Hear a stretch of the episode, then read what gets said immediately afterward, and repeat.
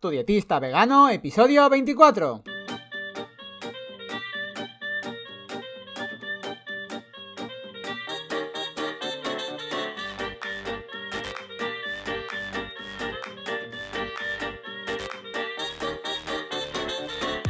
Hola, ¿qué tal?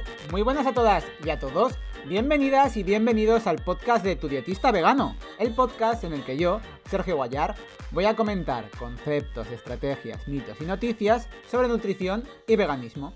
En resumen, cómo una alimentación más vegetal puede ser, entre otras cosas, muy beneficiosa para tu salud. Y como siempre os digo, antes de empezar, si tenéis cualquier duda, cualquier pregunta, si leéis alguna noticia rara en internet, si el influencer de turno comenta alguna cosa y vosotros, pues con lo que yo digo aquí o con lo que sabéis, pues dices, ay, por favor, necesito una segunda opinión, vamos a contactar a nuestro dietista vegano de confianza. Vamos a preguntar a Sergio, pues me escribís a tudietistavegano.com barra contactar y por supuesto os responderé y si creo que es un tema muy importante o muy impactante, lo voy a comentar aquí en el podcast. Hoy en el podcast de hoy voy a tratar un tema, a ver, que me explique bien, que son las recomendaciones diarias de alimentos, digamos lo que se recomendaría para comer. Pero esto hay que cogerlo con muchas pinzas y voy a explicar por qué.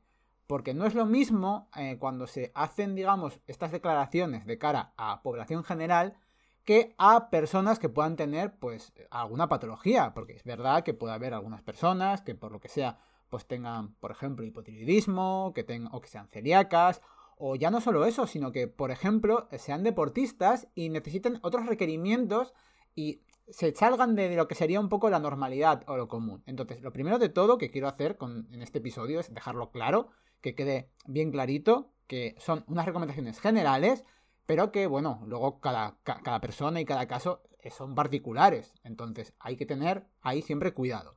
Ya yendo un poco en, entrando en materia, cuando muchas personas a veces deciden hacerse veganas o llevar a una alimentación más vegetal o, o vegetariano, muchas veces mm, digamos que lo único que piensan es en quitar esos alimentos de origen animal y no se para un poco a pensar en qué alimentos deberían de aumentar el consumo para sustituirlos. Y esto es como un error muy común, entonces, pues si tú coges, digamos, eh, eh, antes comías el bistec de lo que sea con unas patatas, pues dices, pues quito el bistec y como más patatas. Pues no, no va así, ¿vale? No va así un poco la cosa.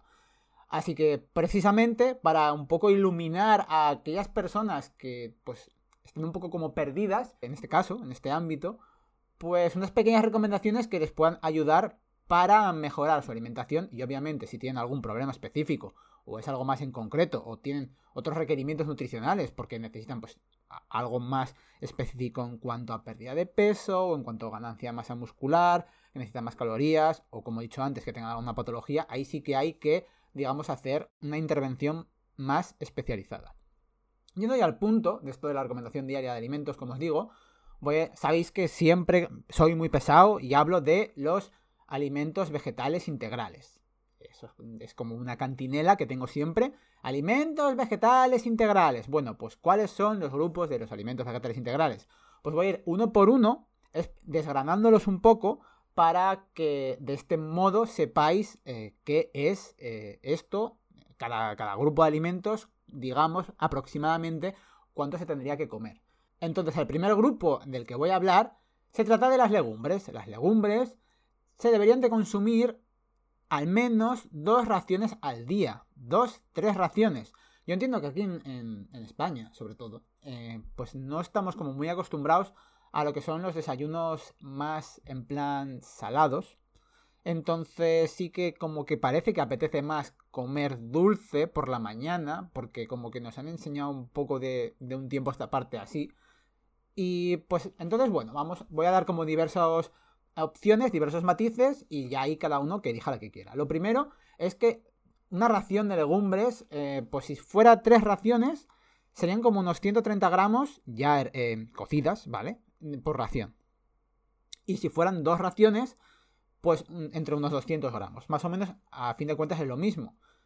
¿Y qué son las legumbres? ¿Qué entra aquí como legumbre? Bueno, pues como legumbre, pues pueden entrar, por ejemplo, lo que ya conocemos, lo que son eh, el garbanzo, las lentejas, las alubias y también, por supuesto, pues lo que son ya la soja y sus derivados, como pueden ser pues eh, los edamames o la soja texturizada, el tofu, el tempe y también, eh, aunque un poco en menor medida, pues esos yogures de soja también tienen pues también entrarían un poco como son derivados, pero también sería un poco como legumbre y pues por supuesto las bebidas vegetales de soja también. Pero claro, no tomarte un vaso de una bebida de soja no es lo mismo que una ración de legumbres, eso hay que tenerlo en cuenta, pero podría ayudar a aumentar un poquito pues el consumo de este grupo de alimentos. Por otro lado, ya pasamos al siguiente grupo, son las verduras. Las verduras deberían de consumirse al menos dos raciones de unos 150 gramos de verduras al día. Y además es importante tener un consumo variado entre pues, eh, verduras de hojas verdes y hortalizas, pero también además entre verduras crudas y cocidas. Y por supuesto, algo que nunca me canso de repetir es que se debería de priorizar el consumo de, eh, pues esto, de productos de temporada. Como he dicho, dos raciones de verduras y de frutas sería un mínimo de tres. Todo el rato estoy hablando de mínimos, eh, con legumbres, todo esto es mínimo. Dos de legumbres, dos de verduras y ahora un mínimo de tres de frutas.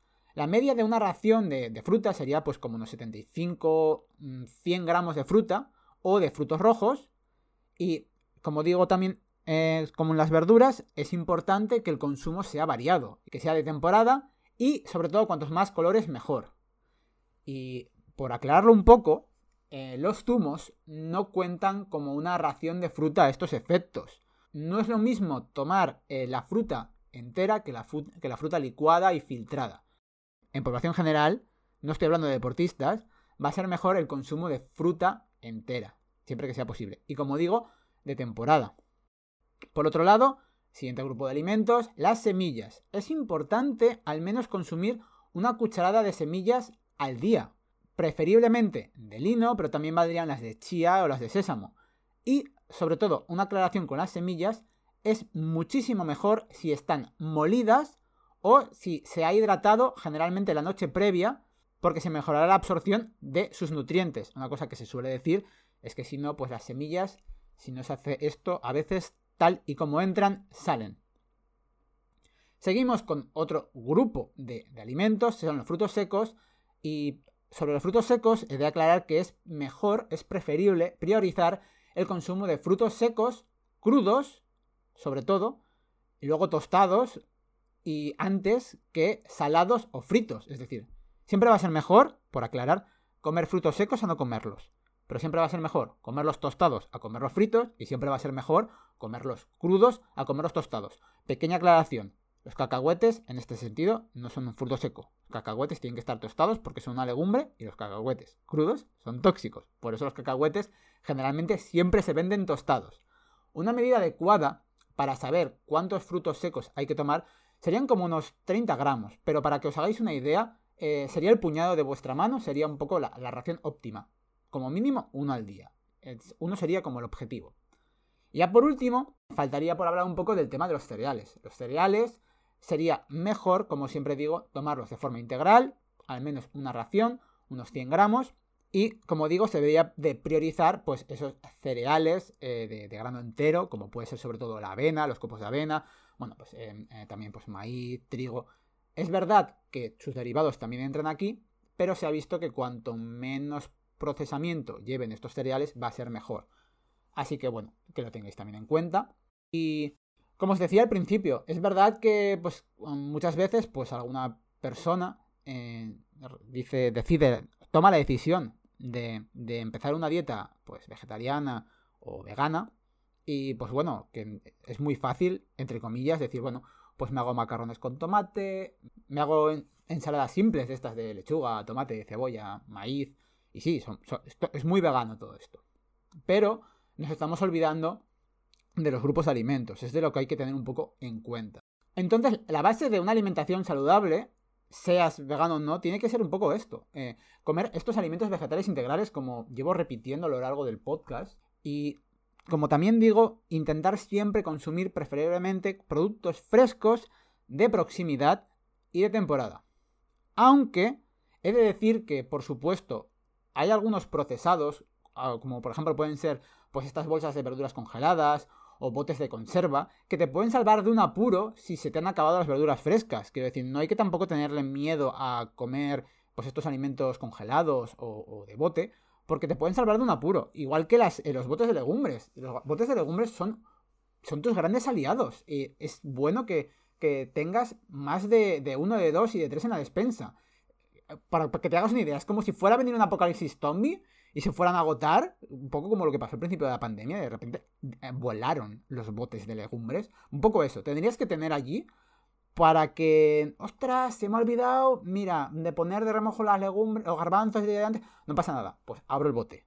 Tienes esas soluciones de emergencia. Y por supuesto, como habéis visto en estas recomendaciones, no he recomendado ningún producto ultraprocesado vegano, ni, ni ya que sea frito, ni, ni nada de estas cosas así. Es verdad que tú puedes decidir comerlo, pero no tienes que decir, ay, pues eh, este producto al menos una vez al día.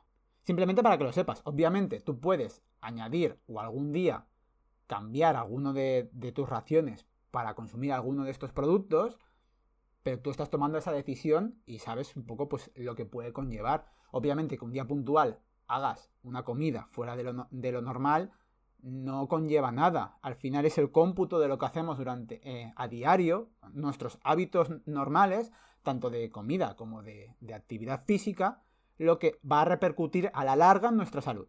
Nada más, que vais a tener todas las notas del programa en tudietistavegano.com barra 24, que muchísimas gracias por escuchar el podcast, por compartirlo, por suscribiros en Spotify, en Apple Podcast, en Evox, por escucharme desde Google Podcast, desde YouTube, desde mi web, desde donde sea.